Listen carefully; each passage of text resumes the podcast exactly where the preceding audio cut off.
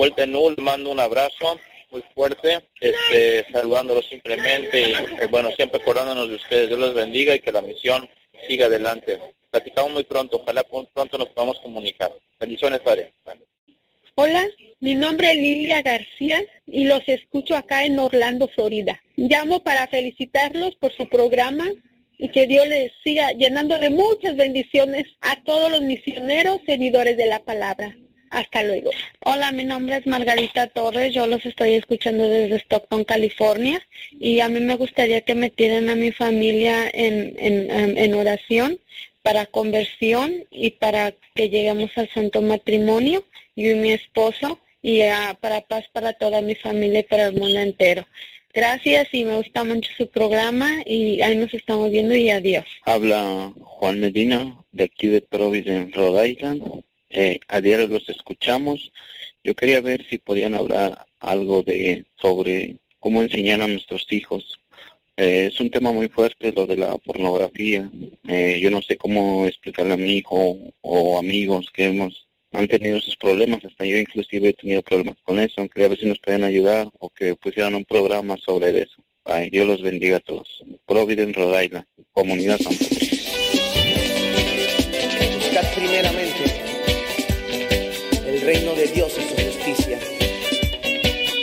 todas las cosas serán añadidas.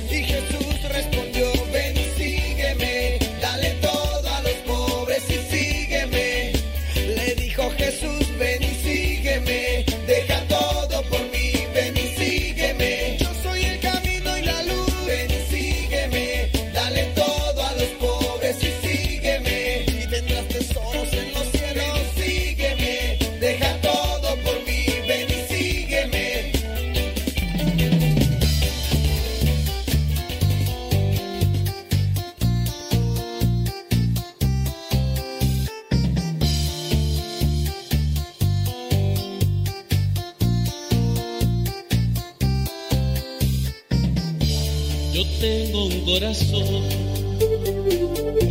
que me da la calma. Yo tengo un corazón que alimenta mi alma. Él da todo por mí. Él es mi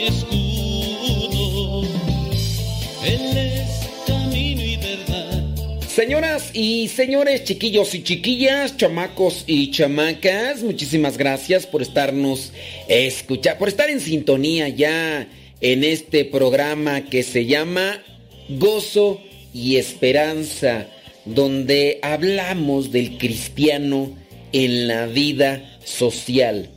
¿Cómo debe de involucrarse un cristiano en la vida social? Eh, Ustedes pueden buscar los documentos de la doctrina social de la iglesia para que también puedan tener fundamentos de cómo la iglesia invita a que los laicos, los bautizados, participen también en la política, pero con una perspectiva y visión cristiana, que puedan incluso desarrollar movimientos sociales a favor de los demás y en ayuda de los demás que siempre busquemos el bien de los otros. Oiga, y hablando del el bien de los otros, en Estados Unidos hay esta organización que ha sido respaldada por el gobierno y que pues recientemente se les ha quitado el, el patrocinio o la ayuda económica porque no es una organización gubernamental, es una organización que buscó la ayuda del gobierno, del lo que vendría a ser los gobiernos de Estados Unidos, si bien realizan cosas positivas, hay otras que no tanto. E, esta organización de Planet, Planet Parenthood, si bien dicen que presenta lo que vendría a ser ayuda, como por ejemplo para la prevención del cáncer de seno y otras cosas más, sí, pero también promueven el aborto, realizan abortos dentro de lo que vendría a ser todo este movimiento, organización, instalaciones y todo del famoso Plan Parenthood. Pues bien, en esas clínicas que tienen esta organización, que está a nivel internacional, hay muchos cristianos convencidos del derecho a la vida, de defender la vida. Planet Demanda a cristianos pro vida que realizan servicios de adoración fuera del centro del aborto. Así es. Uno de los institutos Planet Parenthood del estado de Washington demandó a una comunidad cristiana por celebrar servicios de adoración pro vida mensuales fuera de uno de sus centros de aborto. Y ustedes dirán, pero ellos no obstaculizan la entrada de las personas que quieran ir a realizarse un aborto. Efectivamente, no, no obstaculizan, pero los que están afuera haciendo oración tienen testimonio que hay personas que por diferentes situaciones han llegado ahí y por medio de la oración han desistido de matar a las criaturas. Han desistido. Y Ahora por eso este, estas clínicas o estos institutos quieren demandar. Dice en Spokane, Washington, uno de los institutos Planet Parenthood del Estado, dice, demandó a una comunidad cristiana por hacer estos servicios de adoración provida mensuales. Dice, usted tiene una industria de miles de millones de dólares que demanda a los pastores de las iglesias locales que no son ricos en absoluto, dice, por cantar y reunirse pacíficamente, dijo eh, al medio noticioso el pastor Ken Peters, responsable de los servicios de adoración. Veamos que estos son grupos cristianos no católicos, pero que al igual como muchos grupos cristianos católicos, se dedican a orar. Y yo no dudo que estos grupos cristianos no católicos se unan en oración, aunque con diferentes formas, se unan en oración para que esto de la matanza de niños indefensos acabe.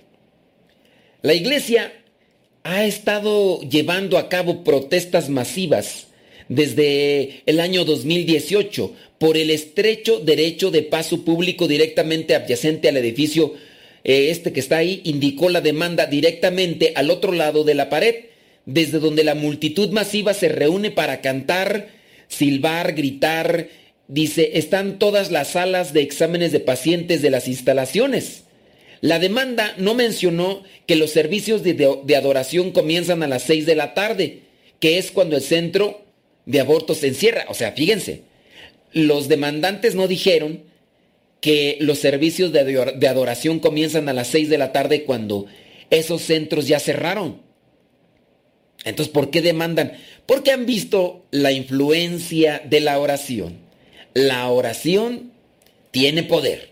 La oración, los líderes de, dice, dice, aumentan el ruido intencionalmente al alentar a la multitud, alzar la voz, a cantar más fuerte y a gritar y a gritar, dice, afirmó el de Parenthood. Dice, el nivel de ruido excede habitualmente, pero ¿por qué no decir las cosas como son? ¿Por qué estar ahí? Dice, el fundador de, le dijo a Cruz que eligió específicamente la parte estrecha de la calle para celebrar servicios de... Ah, queremos acercarnos lo más posible a Planet porque cuanto más cerca estemos, más grande será la, la, de, la declaración. Una declaración de que no estamos de acuerdo con lo que están haciendo. Pues es una manifestación.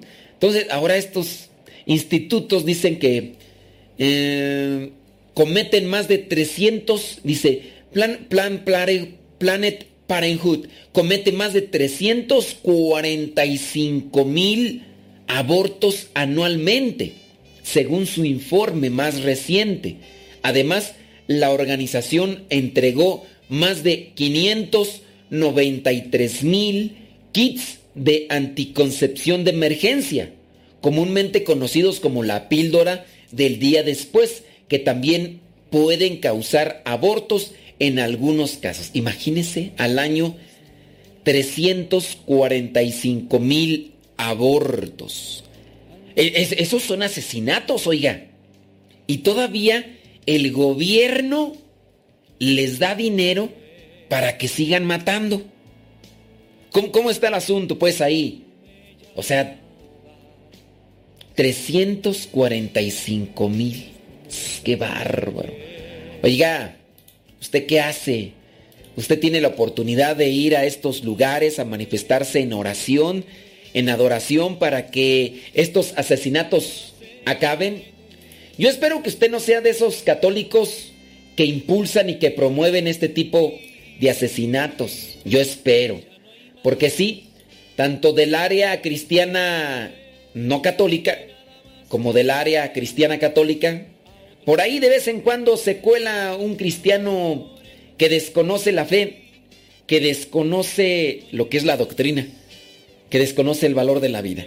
Pero, en fin. Oiga, pues ya está por ahí listo y apuntado mi estimado Guillermo Torres Quirós, que él es especialista en doctrina social de la iglesia, además tiene también conocimiento de, la política y es un cristiano católico convencido a favor de la vida. ¿Verdad, mi estimado Guillermo Torres Quirós? ¿De qué nos vas a hablar, compadre, hoy? de los bienes de la tierra, vientos, pues, tema interesante con esta situación de de lo que se, el desgaste de la naturaleza. Vamos pues a escuchar a Guillermo. Mándenos su comentario, su pregunta. Aquí estamos, programa Gozo y Esperanza, Radio María. Muchas gracias. Almas quiero acercarte para que crean en ti. Ya no hay más ti todo lo encontré, no hay nada más que buscar. Otros quiero llevar, dicen enamoren de ti. Ya no hay más, ti todo lo encontré, no hay nada más que buscar. A otros quiero llevar, dicen enamoren de ti. Soy Guillermo Torres Quirós y hablemos de doctrina social de la Iglesia.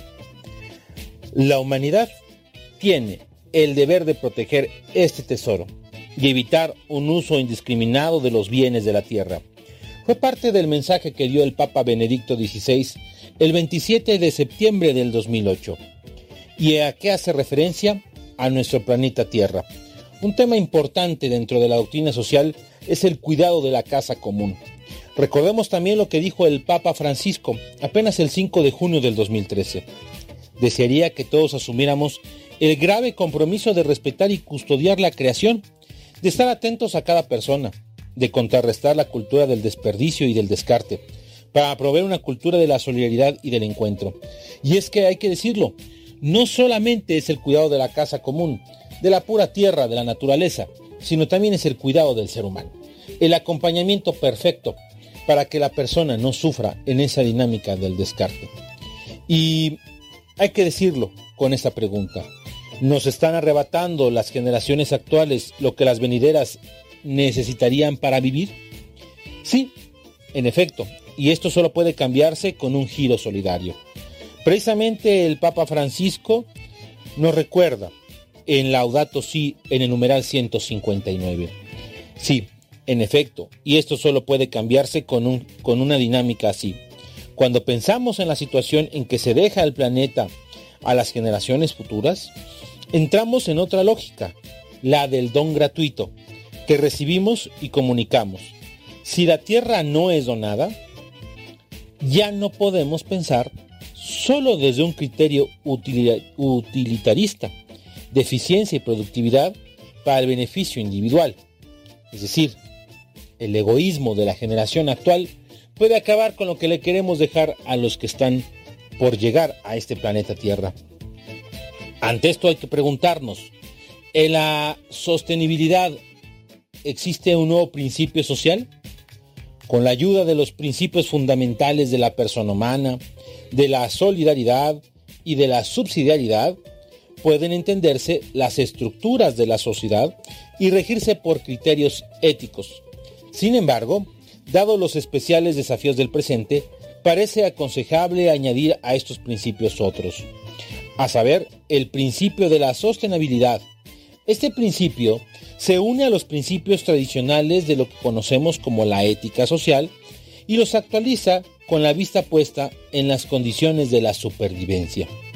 Esa supervivencia en la Tierra. Cuando hablamos de sostenibilidad, nos referimos a que pasa el tiempo y tenemos que asegurar de forma estable el ecosistema de la Tierra, es decir, nuestra casa común, cómo se va cuidando y la capacidad de regeneración natural de sus propios recursos. ¿Por qué necesita una personalidad la sostenibilidad? La preocupación por el ecosistema terrestre no es un fin en sí mismo, sino que en última instancia todo debe girar en torno a la dignidad incondicional de la persona humana. El ser humano es el centro del mundo, no la naturaleza, ni los animales. Si bien sabemos que al ser humano le beneficia que se conserve intacta la naturaleza y que los animales vivan en sus hábitats propios, propios de su, especie, para la ética cristiana constituyen una unidad la protección de la naturaleza y la protección del ser humano. Y estamos viendo cada día fenómenos, fenómenos interesantísimos, donde una pareja decide, en lugar de tener un hijo, adoptar un perrito al que trata como un hijo. Y se le pone el denominativo de perrijo. Y entonces podemos ver que hay hasta una industria dedicada a los perrijos. Eh, empresas que se dedican a organizar la fiesta de cumpleaños para el perro, eh, pedicures especiales para perros o psicólogos para perros. Y de repente volteamos y vemos en las calles a gente paseando en los, en los carros de bebé, pero que adentro hay cachorros, hay mascotas. Esto, eso también ataca la dignidad de la persona humana.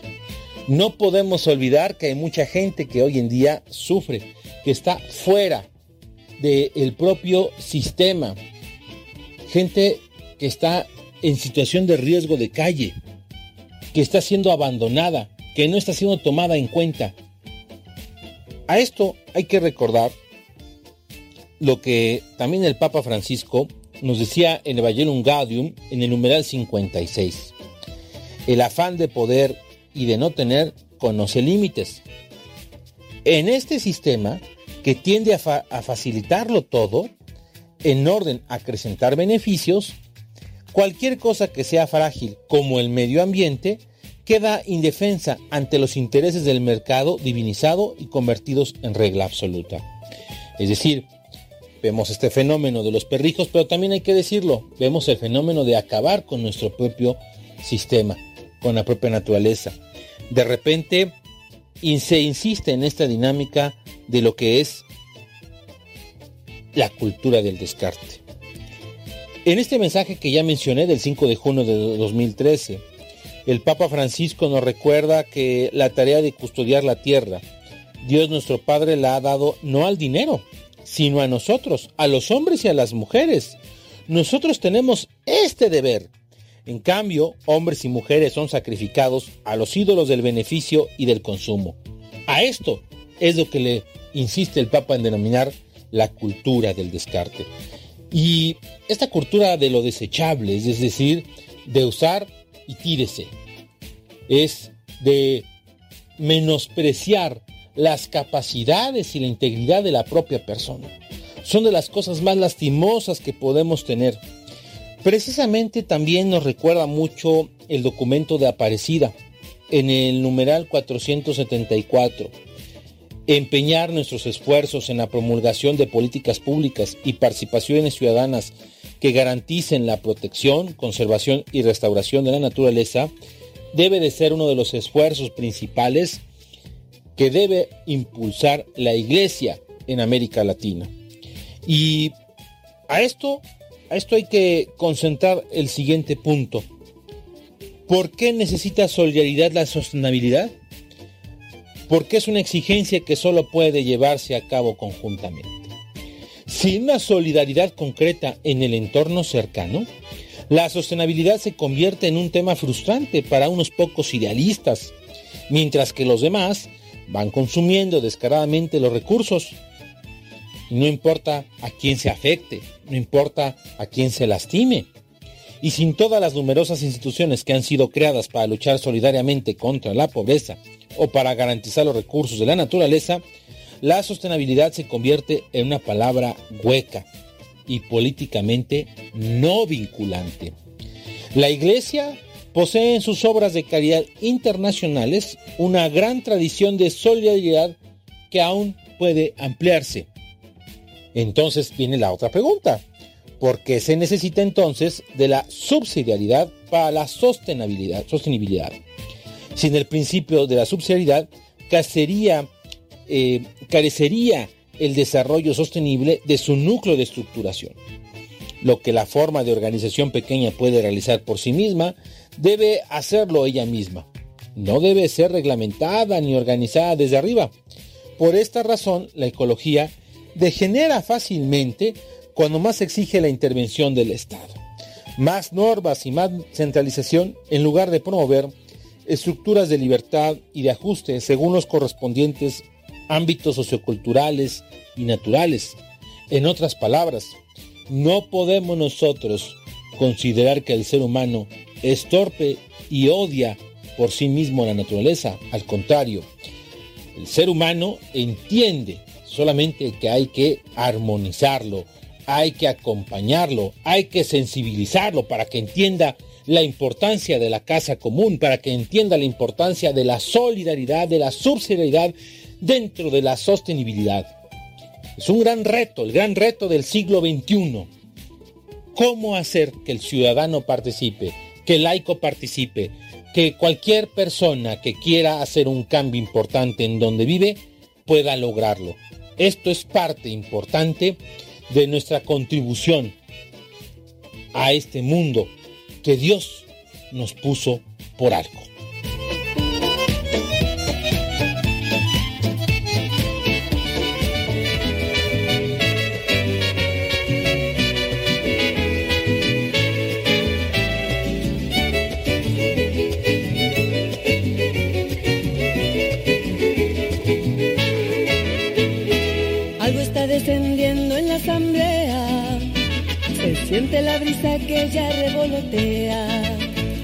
Vientos huracanados, eso es Toño, Pepito y Flor. Hay que echarle rayas al tigre.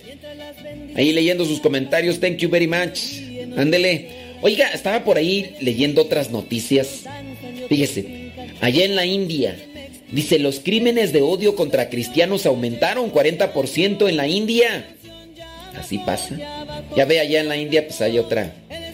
Dice, Open Doors, prestigiosa organización dedicada a la defensa de la libertad religiosa, posiciona a India como el décimo país con más persecuciones a cristianos en el mundo. Según el reporte semestral de la organización, dice, durante el primer semestre de este año, y a pesar del confinamiento impuesto debido a la pandemia, en la India han aumentado los crímenes de odio contra cristianos en un 40%. Han aumentado. Dice, el grupo afirma tener documentos que confirman los casos de odio contra cristianos que sucedieron en estos primeros seis meses del año. En total, 693 incidentes. El informe expresa lo siguiente, en comparación con el número de 208 incidentes del año pasado, este año ha visto aumento desconcertante de un 40.87% a pesar del bloqueo nacional completo que se impuso durante casi tres meses. Los estados donde se presentan más casos es en Uttar Pradesh, Tamil Nadu y Chhattisgarh. Dijo el fundador de esta organización, la crueldad violenta de estos crímenes expone la mentalidad y actitud contaminadas de los extremistas religiosos en estos días y en esta época. Esta cruzada aterradora y peligrosa del nacionalismo religioso y la intolerancia ahora ha alcanzado su punto máximo en nuestras altitudes eh, inhumanas. Desde que comenzó sus labores de persecución se ha reportado más de 2.000 casos. Open Doors, prestigiosa organización dedicada a la defensa de la libertad religiosa, posiciona a India como el décimo país con más persecuciones. También opina que desde el 2014, cuando ganó el poder el partido nacionalista hindú Bharatiya Janata, ha aumentado la persecución a las minorías religiosas y acusa a los gobernantes de permitir que ocurran estos ataques con impunidad, es decir, no hacer nada. Pues sí, dice... mm, Álgame Dios, pues sí, así pasa. Así pasa cuando sucede con este tipo de cosas, oiga, y, y ante esta situación la pregunta es, ¿y nosotros qué estamos haciendo para dar a conocer lo que es el amor, la caridad? ¿Por qué actuar así, de esta manera? Hay que también, también prepararse porque los crímenes o la persecución religiosa, hablando de la India, acá en, en Occidente, en- hablando de México, eh, hablando de Estados Unidos, también se lleva a cabo. Es una persecución ideológica. Si bien no se da una persecución de agresión física, sí se da una persecución ideológica. De ahí que, por ejemplo, se veía, por ejemplo, el caso de esta congresista que se dice católica, Ocasio Cortés, que quiere mandar que se quiten o que se derrumben las estatuas de cristianos católicos que han ayudado a los más des- desfavorecidos. Y entonces comienza la ridiculización, comienza el burling, el burling, el desprecio a lo que es la iglesia en general. De ahí es donde la falta de racionalidad por parte de algunos cuando dicen, oh, es, cristiano católico, ah, no, es, fúchila, ¿no? O cristiano en general, cristiano, guácala, eres de estos intolerantes y, y tú dices, permíteme, o sea, ya porque a lo mejor alguno o dos o algunos cuantos han sido, ya crees que todos somos así. No, todos son así intolerantes y todos. Tanto así que pues hemos visto, ¿no? Comentarios de... Por ese rato yo por ahí miraba el Frank Morera. Es uno de Puerto Rico, un católico cristiano que se dedica a la apologética. Daba a conocer que pues eh, presentaba un, un escrito que le habían mandado donde le decían a él que eh, se dejaba violar por todos los sacerdotes y que de seguro era su prostituto y no sé qué, no sé cuánto. Es decir, el comentario de esa persona generalizaba, generalizaba diciendo que todos los sacerdotes son pederastas, violadores, o sea, todos todos. Y es ahí donde pues el, la falta de razonamiento por parte de algunas personas. También nosotros podemos caer en esa cuestión de generalizar o de involucrar a todos. Así, por ejemplo, de una familia. Todos son chismosos, todos los González son chismosos, o todos los Zabalas son así, o todos los Lules son así. Pues no, no es así, oye. No, estamos mal nosotros cuando generalizamos, o todos los de esa iglesia son así, ¿no? Todos los testigos de Jehová son intolerantes. No, no todos los testigos de Jehová son agresivos, son, eh, ¿cómo se les dice tú? este, ay, se me va el nombre. Son, ay, ay, ay, hombre, cuando así son demasiados violentos, no son recalcitrantes, todos los testigos de Jehová son recalcitrantes. Pues no, no son todos recalcitrantes, ¿verdad? Pues no, así algunos cristianos evangélicos, también todos son recalcitrantes. No, no. Entonces ahí nos hace falta a nosotros también moderar nuestra, nuestro análisis y nuestra postura e incluso nuestra referencia. Porque lo equivocamos. En lo particular, cuando le, dijimos, le decimos a una persona, es que eres bien tonta, ¿no? La persona no es tonta. Hizo a lo mejor algo como si, no pensándolo, ¿verdad? Pero no, nos equivocamos. Entonces hay que tener ahí mucho, pero mucho cuidado. Pues hay que rezar por los cristianos en general, no, no, propiamente el cristiano católico como, como tal, sino también en el caso de, de los cristianos que son perseguidos. Y, tomando en cuenta esto de la India, ahí cerquita, ahí cerquita, está en Sri Lanka un sacerdote que dice que propone una oración para pedir a Dios sabiduría para saber por quién votar. Hablando de estas instituciones políticas intransigentes y que no hacen nada. El padre Ray Sheldon Fernando, activista a favor de los derechos humanos, quien eh, quiere que se difunda una oración electoral que ha compuesto para pedir ayuda a Dios de cara a las elecciones eh, allá en Sri Lanka, dice. Pues sí, se necesita mucha sabiduría. Pero de verdad, ahorita, yo no sé, no sé allá en Sri Lanka. Y, tomo, tomo, en cuenta yo esta noticia de Sri Lanka, de Sri Lanka, Sri Lanka, como, como le pronuncien ustedes, yo no sé cómo le pronunciarán, pero Sri Lanka, allá tenemos hermanas de nuestra comunidad. Sí, de la comunidad de hermanas misioneras heredoras de la palabra, por allá hay algunas hermanas conocidas de, bueno, sí las conozco yo algunas de ellas. Está la hermana Lady, está la hermana mm, ¿cómo se llama? ¿Tú cómo se llama? ¿Cómo se llama? Hay otra hermana. No, ahorita no me acuerdo de los nombres, pero sí las conozco de así la hermana Lady sí la conozco más. Allá están en, en Sri Lanka. Y también allá, ya ves que hace algún tiempo quemaron una iglesia y, otras cosas más. O sea, está agresivo allá el asunto. Bueno, allá en Sri Lanka dice que este sacerdote propone una oración para pedir sabiduría. Dice, ellos deben jugar su papel y dar su voto a una persona que posea las cualidades. Pero yo me pregunto, allá también Yo digo que ya en todas partes no. Los políticos. Pues los políticos que llegan así a, a un lugar alto, yo pienso que casi ya todos están cortados por la misma tijera. Lo único que les diferencia es el color del partido. Yo, así como que tú me digas, uy, de este partido sí son bien buenos. Eh, se presentan como buenos, dales el hueso. Dales el hueso y ya vas a ver. Sí, no, hombre, es que... A ver, acá en México se presentan partidos y se presentan políticos muy buena onda y que a favor de la vida y que no sé qué. Eso en campaña.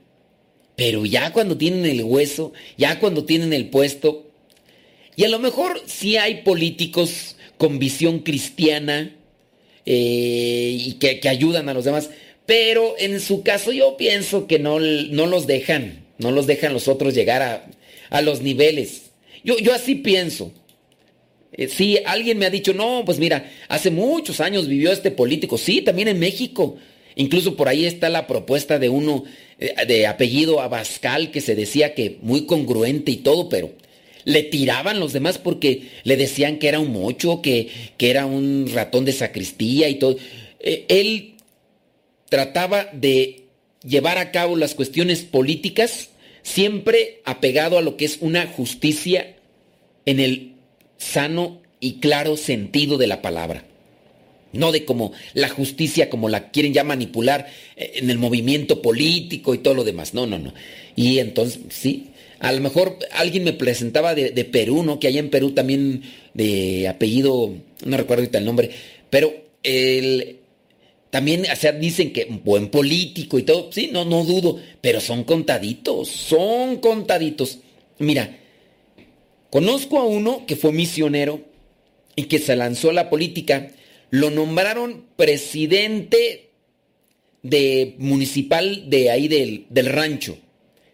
Y después se lanzó a otras cosas, o yo no sé si se lanzó a otras cosas, pero por ahí ya hubo mano negra a pesar de que se puede comprobar que las cosas que hizo las hizo para el bien de la sociedad, que buscó darles atención, pero mira lo que es la gente. Me platicaban un poquito, él no directamente, pero la gente que lo conoció ahí en su actividad política, él lejos de, de hacer fiestas como lo hacían gobiernos políticos pasados allí en su lugar, de traer conjuntos o grupos de música y, y hacerles ahí todo ahí la rebaratenga, la verbena popular y cantarles. Él lo que hacía, celebraciones de otro tipo, por ejemplo, hacía celebraciones de corte cultural y también de la asistencia de la salud mandaba traer médicos, optometristas para que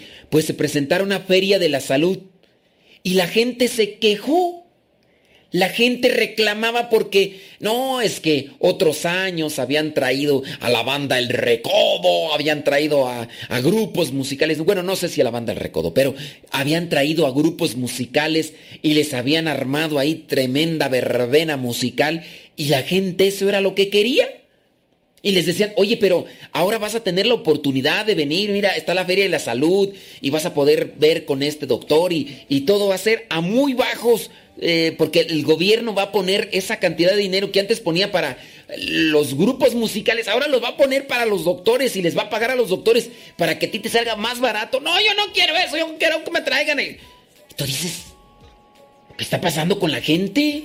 Así, así las cuestiones de política pues en en nuestros ambientes y todo lo demás y pues uno, uno no entiende pues, pues qué está pasando pues con, la raza. Pues sí, así las cosas. Bueno, este sacerdote ya dice, eh, por favor declaro, dice por un lado esta oración cuando te disponga a rezar. Y ahí presenta la, oración, dice, rogamos para que Dios nos guíe por nosotros. Pues sí hay que tener sabiduría, ¿no? Y ahí pone la oración, dice, Padre Celestial, eres el creador del cielo y de la tierra y nos has creado tu imagen y semejanza. En esta tarea de cuidar tu creación, nos has conferido la libertad y has usado esta libertad en bien. Bueno, pues es una oración para pedir sabiduría. Ojalá y, y pues estemos nosotros también en esa sintonía de la sabiduría de Dios, pero que la pongamos en práctica, oiga, porque ya se acuerda de Salomón, Salomón dice la misma palabra de Dios era uno de los hombres más sabios. Y la palabra de Dios dice, no ha habido ni habrá hombre más con más sabiduría que Salomón. No habrá. No habrá hombre mm, con más sabiduría que, que la de Salomón. Y entonces tú dices, bueno, Salomón era, era y fue y será el hombre más sabio en el mundo mundial. Pero ¿por qué no puso siempre en práctica esa sabiduría y se dejó enredar por aquellas mujeres que pertenecían a grupos y a pueblos que eran paganos y se dejó influenciar por las mujeres? Y ya ves, empezó a construir cosas y cosas y pues, le falló, o sea, la sabiduría no la puso en práctica. O sea, Pidámosle a Dios sabiduría y que nosotros la pongamos en práctica. Pidamos sabiduría para elegir a los gobernantes, no nada más porque nos prometen cosas materiales que a lo mejor esto y lo otro aquello, sino también por la vida, por los valores universales. Y ojalá y no nada más sean como los políticos que nada más prometen, pero no cumplen. Bueno, ya, Rafa Salomón, ya listo. Yo, yo, acá ya, ya, ya, sí, ahorita te voy a dar chance. ¿De qué nos vas a hablar hoy, compadre?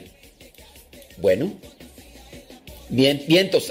También va en la misma sintonía. Órale, pues. Bueno, Rafa Salomón, cantautor católico, conferencista acá en México, también se dedica a las cuestiones de los medios de comunicación. Bueno, pues Ahí viene, ahí viene, señoras y señores, Radio María, gracias. El programa Gozo y Esperanza, su servidor y amigo el Padre Modesto Lula, aquí en sintonía con ustedes. Vamos a escuchar a Rafa Salomón y ahorita regresamos ya para pues, prácticamente despedirnos, pero después de Rafa, así que escúchenlo, trae una reflexión bastante interesante.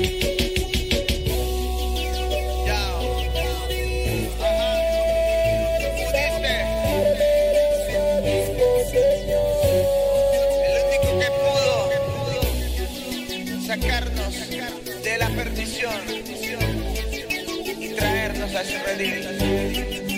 llenarnos de bendición. Jesús.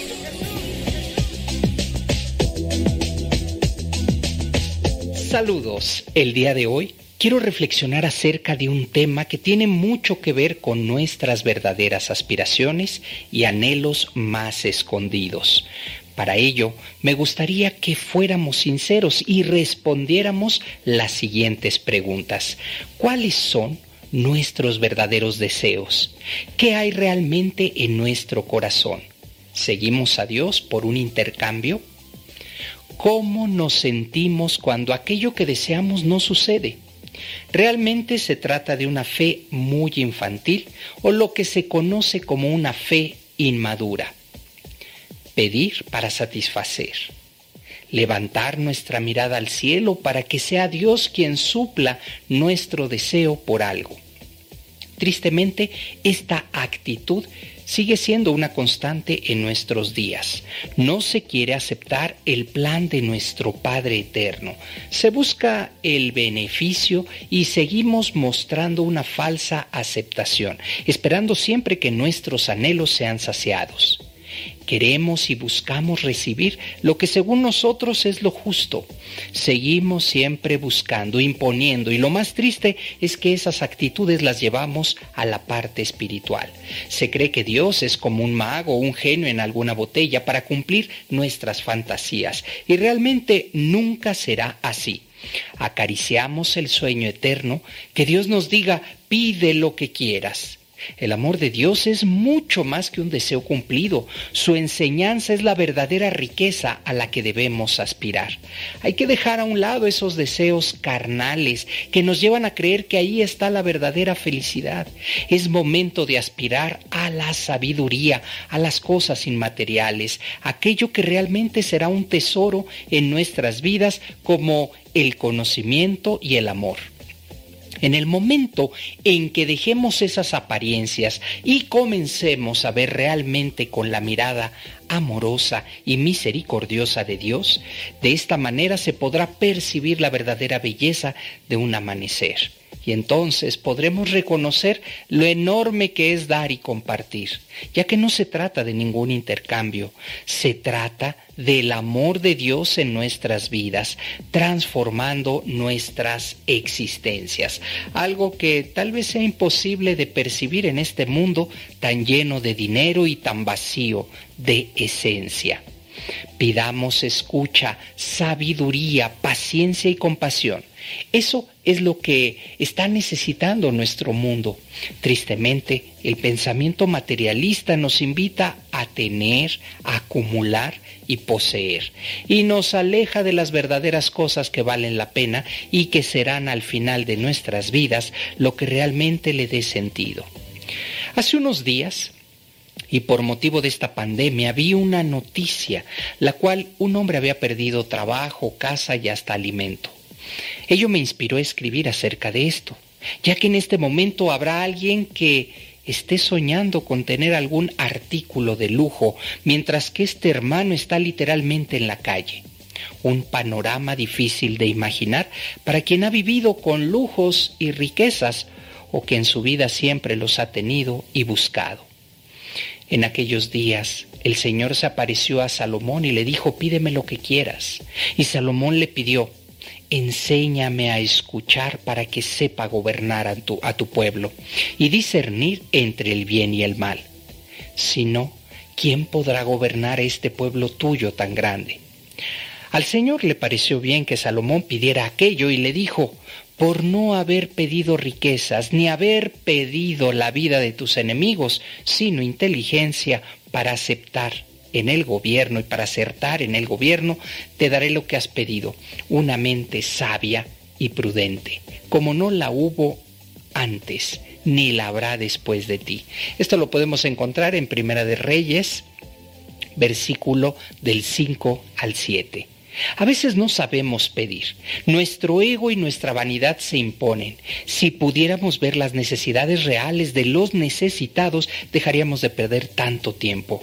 Hoy más que nunca debemos mirar a nuestros hermanos necesitados, a los que pues más lo requieren y ofrecer ayuda nos estamos acercando al tiempo en el que se valora tener algo de alimento.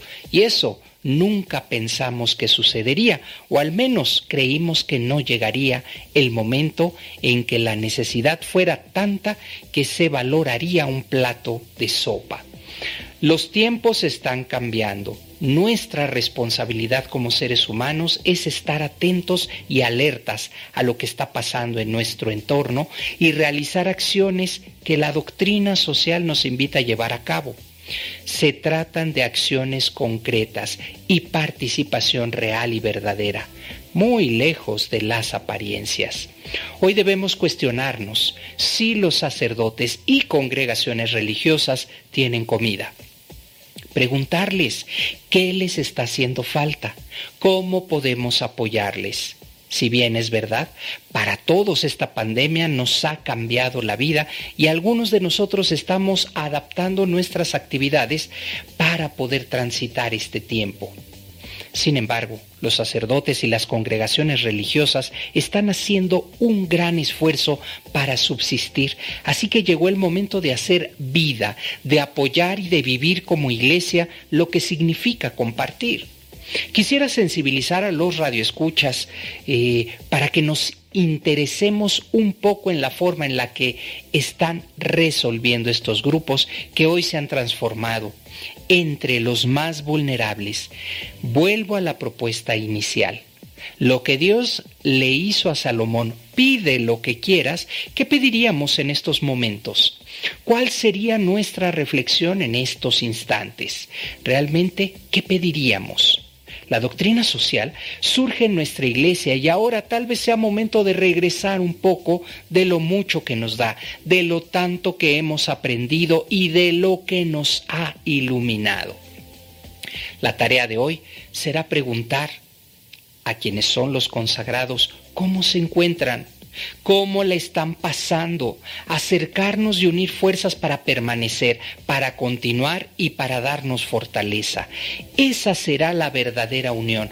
Hoy invito a quienes nos ven, a quienes nos escuchan, a que busquen esas congregaciones religiosas, a esos sacerdotes y se interesen acerca de la forma en la que están resolviendo sus problemas y sumarse de manera activa ellos y ellas también están teniendo problemas serios. Así que tal vez llegó el momento de retribuir un poco, de poner nuestro granito de arena para concluir y decirles, hay que ayudarles en este momento de crisis. La doctrina social nos motiva y alienta a compartir y hacer fuerzas como seres humanos y como sociedad. Así que debemos estar pendientes de las necesidades de quienes nos han ayudado en los momentos de dificultad. Tal vez sea tiempo de darles la mano y ayudarles en la parte material. Debemos preguntarles a los sacerdotes y a las congregaciones que, pues precisamente si se encuentran bien, cómo le están pasando. Esto va a ser muy importante para unir fuerzas. Estamos en un momento de vulnerabilidad. Nos encontramos en una situación, pues ahora sí excepcional. De tal manera que, y viendo la parte económica, pues esta, eh, pues eh, los sacerdotes, los religiosos, las religiosas, pues no se le están pasando nada bien, ¿eh? ¿Por qué? Porque además de que tenían ellos actividades para poder llevar alimento y sustento a ellos mismos, pues en este momento se carece de todo. Entonces hay que realizar acciones, hay que estar pendientes de estos em, consagrados que realmente han entregado su vida y que vale la pena, de verdad vale la pena hacer unidad, estar con ellos en estos momentos. Elevar nuestra oración, por supuesto, pero la parte material también llevarla a cabo. Y es ahí donde la doctrina social nos lleva a un reconocimiento, a un compartimiento.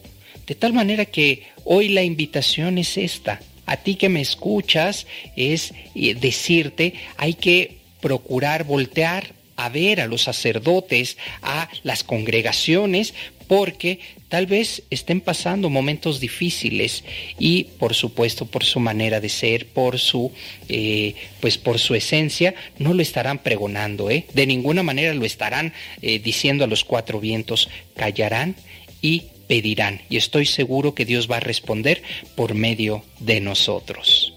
Ánimo.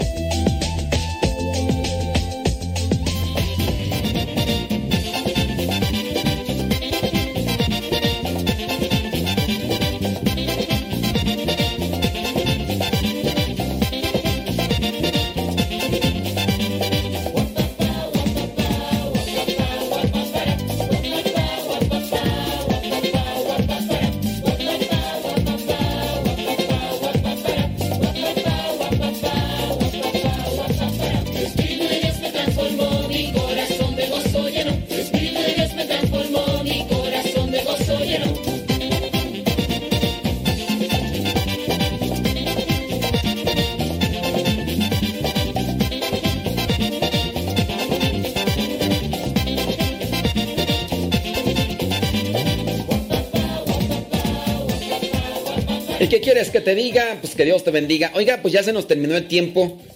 Muchísimas gracias a Radio María por esta oportunidad que nos da para llegar hasta donde ustedes se encuentran. Si eres de los que ya siguen este programa de gozo y esperanza, donde nos esforzamos en presentar esas cuestiones sociales en las que tiene que intervenir el cristiano como tal apegado a los valores, a, los, a las virtudes cristianas, con la moral, y que seamos cristianos con influencia y con repercusión. Hay que ser constructores de la justicia, siendo nosotros partícipes de ello principalmente, porque si nada más promovemos la justicia y, nada de nada, pues así, así no, así no. y que hagamos cosas buenas y productivas por el ambiente, por la naturaleza, por tantas cosas que se están saliendo de control. Se habla de las cuestiones ambientales, se habla de la cuestión política, de la cuestión social, del virus, se habla de un desorden a nivel general que, que nos está dañando. Y ahí es donde nosotros eh, pues también estamos involucrados. Ojalá y que desde ahí en tu casa comiences a hacer algo por el bien de la sociedad. Ahí es donde va a tener influencia el cristiano en la vida social.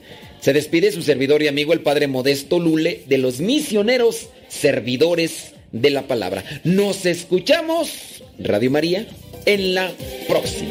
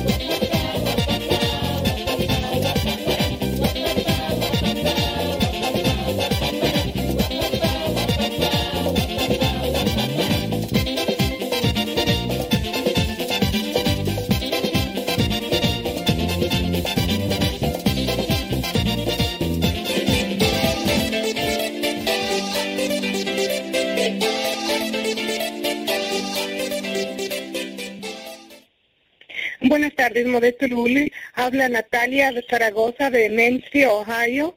Ah, solamente para felicitarlo por su programa y decirle que me ha aprendido mucho de, los consejos que usted da y, y de las citas bíblicas. Felicidades. Y ojalá que todo el mundo pudiera escucharlo.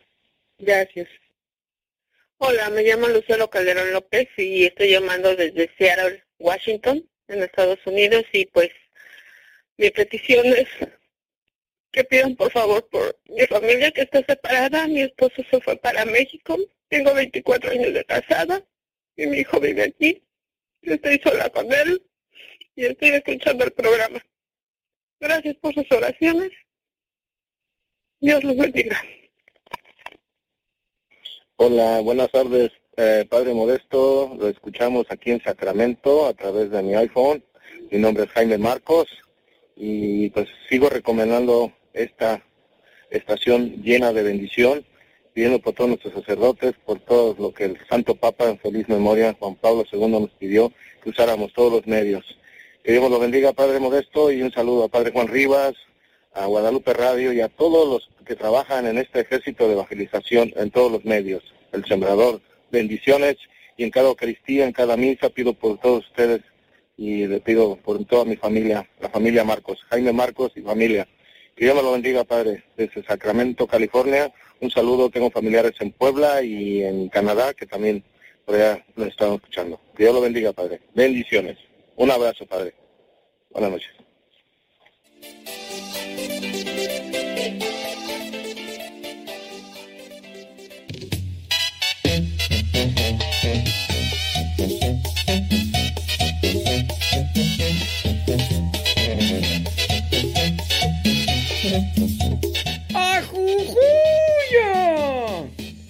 Ahí viene Rafa Salomón. Ahí viene Rafa Salomón con su programa Contracorriente. ¿Listos? Ay, de veras, pero... Pero si... Ay, pareciera la mera verdad como si hubieras estado con ellas. Ay, mañana nos vemos. Ay, sí, no sé qué.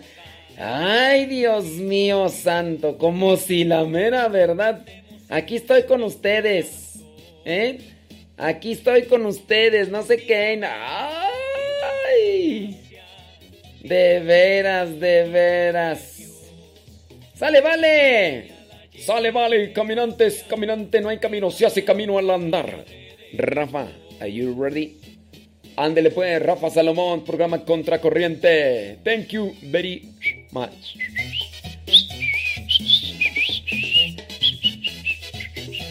¿Saben chiflar ustedes?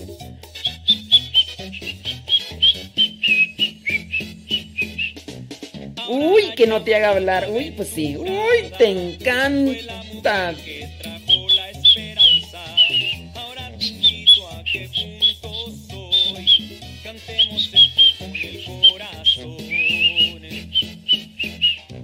¿Saben chiflar?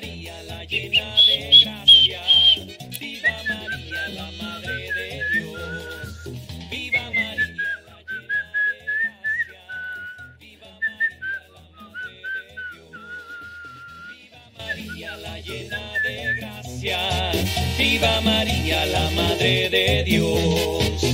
Viva María, la llena de gracia. Viva María, la Madre de Dios.